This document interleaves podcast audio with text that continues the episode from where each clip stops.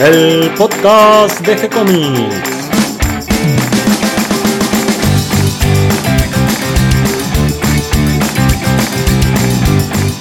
Muy bienvenidos a un nuevo episodio de G-Comics, el podcast donde hablamos de todas las técnicas necesarias para realizar un cómic, cómo dibujar un manga y todo el conocimiento requerido para dibujar esa historieta que tenemos dando vuelta en la cabeza.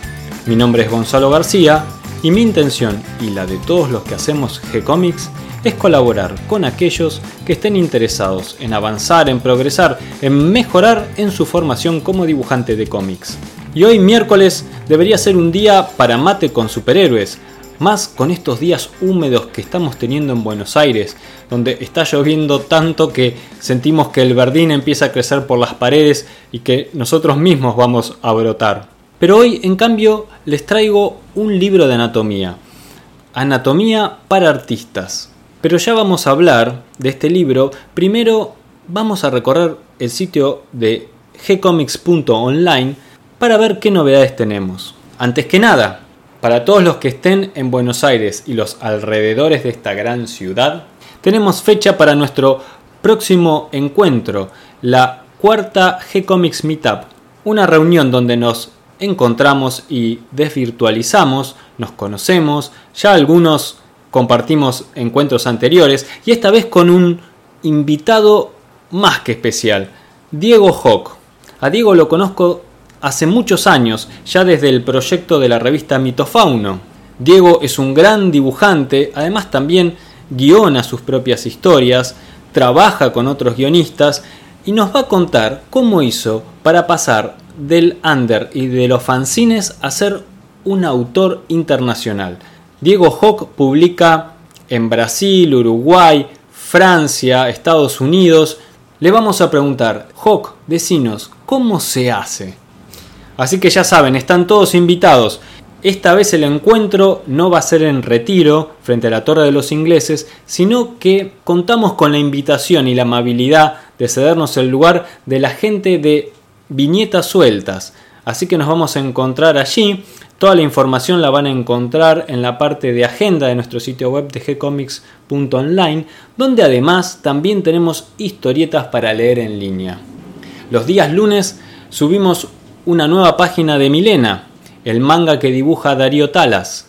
Los martes subimos página con tiras de humor del maestro Alberto Saichan, la historieta D&D. Los miércoles Subimos página del Vigía, la historieta de Nico Urich, historia de superhéroes. Los jueves, como ya terminó Nodo y encuentran allí el capítulo completo, escrito por Ariel Amestoy y dibujado por quien les habla Gonzalo García, pero como este episodio ya lo completamos, lo que estamos subiendo ahora es la serie Bronx del maestro Alberto Sanchan, esta vez con blancos y negros furiosos, nada que ver con la tira cómica color de D&D. Y los viernes subimos una nueva página de Alma Riquelme, la historia de Juan Martín García Guevara, también conocido como Hago tiritar los pastos. Y muy pronto vamos a subir una nueva serie, la del mes de mayo, la que le prometimos ya la estamos preparando y en cuanto le demos fecha la vamos a anunciar. Lo que sí les puedo ir adelantando que se trata de una nueva serie de manga. Y este viernes, les anticipo, no se pierdan la entrevista con Diego Arandojo. Habrán observado que en el menú de G-Comics hay un nuevo ítem que se llama videos. Ahí van a encontrar una serie de videos que fue produciendo justamente Diego Arandojo y vamos a tener una charla con él el próximo viernes. No se lo pierdan. Y ahora sí vamos al tema del día de hoy, Anatomía Humana para Artistas. Es un libro escrito por el cirujano Alfred de Fripp y el anatomista Ralph Thompson. Está maravillosamente ilustrado por Ines Fripp. Ines era un hombre artista de la Escuela Técnica de Arte del Sur de Londres. Y el libro además cuenta con un apéndice de anatomía comparada por Harry Dixon. Este libro fue editado en 1911 en Londres por la editorial Sealy. Como su título indica, se trata de un libro de anatomía con más de 150 ilustraciones, aunque hay que aclarar que algunas están repetidas. Está orientado a los estudiantes de arte para mejorar sus conocimientos de anatomía. Por lo tanto, lo que intenta este libro es simplificar las diferentes partes del cuerpo concentrándose en aquellos músculos y huesos que son más importantes para el dibujante. En episodios anteriores ya vimos varios libros de anatomía. Entonces, ¿por qué otro libro sobre el mismo tema? Bueno, por un lado, el interés que siempre me producen este tipo de libros, pero además porque cada libro de anatomía aporta algún nuevo dato para el conocimiento del dibujo. Los invito entonces a que recorramos juntos el libro destacando los puntos fuertes de esta obra. También pueden ir al episodio del día de hoy en la carpeta de podcast de nuestro sitio web de gcomics.online donde pueden ir siguiendo el relato que voy haciendo con las imágenes correspondientes al libro. Recuerden que al final del post van a encontrar el link para descargar el libro original en inglés. El libro comienza con unas ilustraciones del esqueleto humano, tanto del hombre como de la mujer.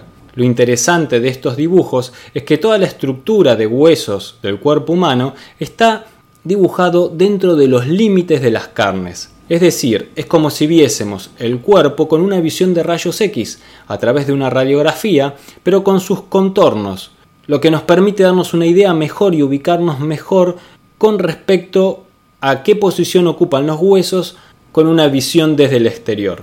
Nos muestra imágenes de frente, de espalda y de perfil.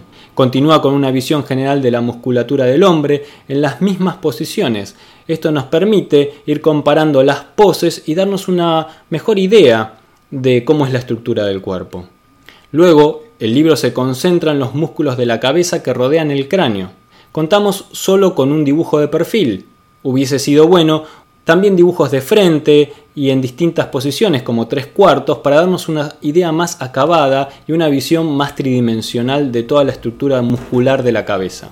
Esta primera introducción al tema esencialmente visual me parece un concepto muy acertado de los autores ya que se trata de un libro para dibujantes.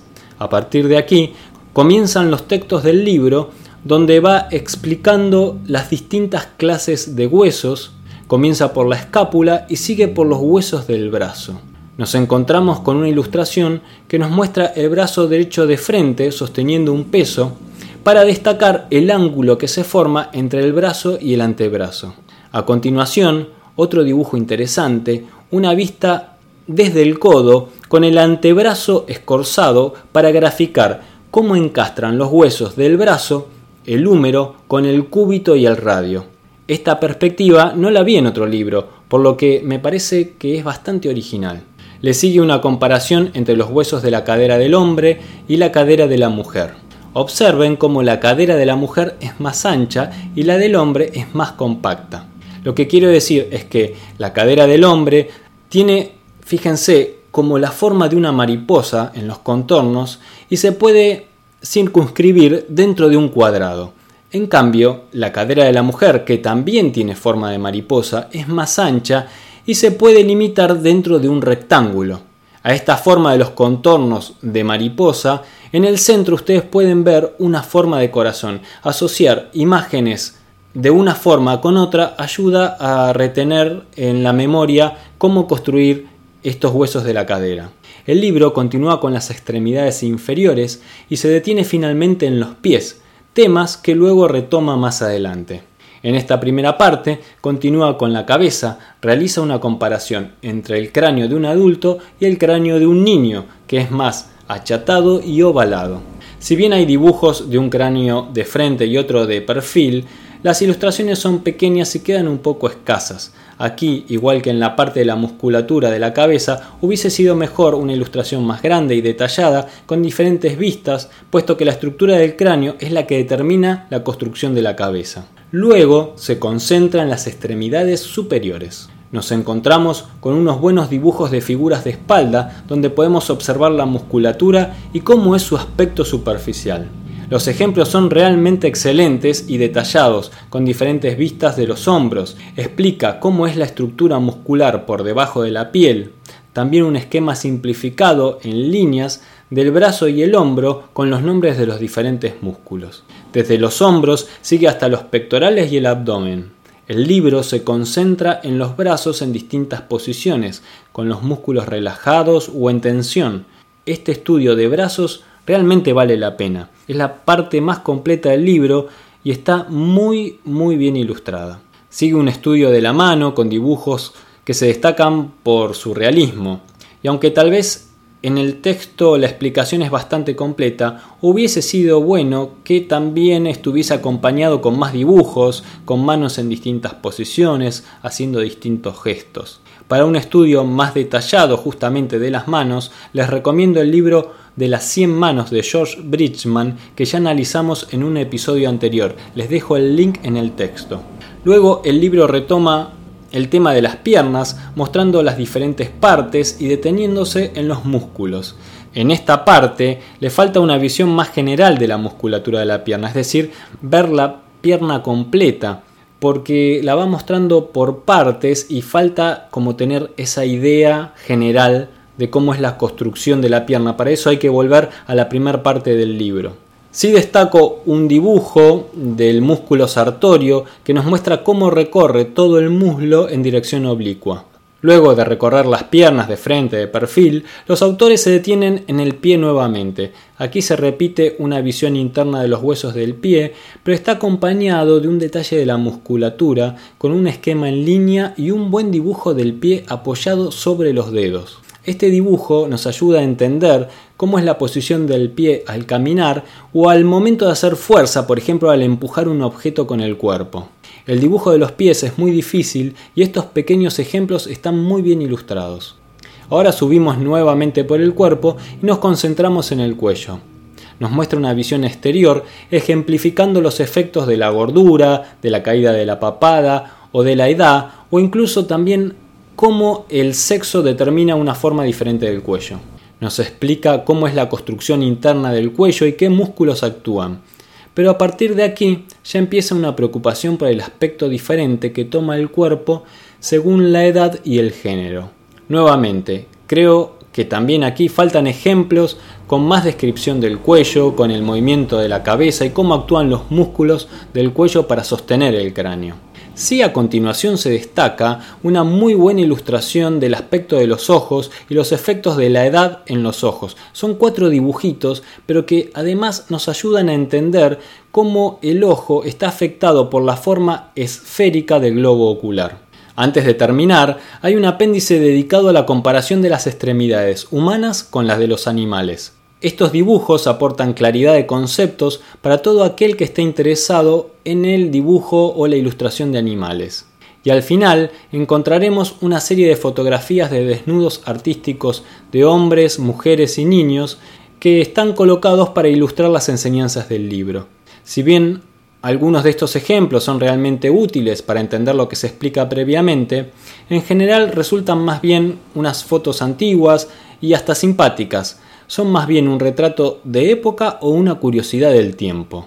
La única observación que le haría a esta obra es que varias ilustraciones están repetidas y hubiese sido bueno que hubiese en su lugar nuevos ejemplos, con puntos de vista diferentes, eh, ligeramente variados, para explicar los conceptos que tal vez ya se habían anticipado antes. Creo que es un excelente libro para aprender y para aclarar conceptos del dibujo de anatomía, es muy recomendable para estudiar, mirar y disfrutar.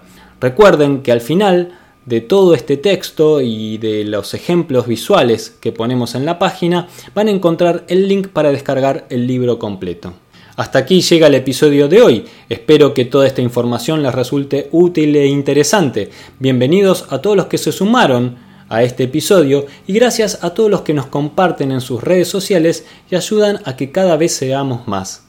Recuerden que pueden escucharnos en iTunes y en iVoox y que si les gustó el programa pueden darnos un me gusta, escribirnos una reseña, ponernos las estrellitas que nos merecemos. También pueden acercarnos sus sugerencias y propuestas a través del formulario de contacto de nuestro sitio web de gcomics.online o van a encontrar abajo de cada post un lugar para comentarios. Nos escriben desde allí y nos llega directamente a nuestro mail o si lo prefieren lo pueden hacer directamente desde nuestra página en Facebook. Les responderemos siempre con alegría y continuaremos publicando nuevos episodios. Recuerden que para aprender a dibujar hay que practicar, aprovechen las imágenes que estamos poniendo de este libro, así como los anteriores, para hacer los ejercicios y repetir y repetir. Esa es la manera de aprender y entender la anatomía. Entonces, a dibujar. Gracias y hasta la próxima.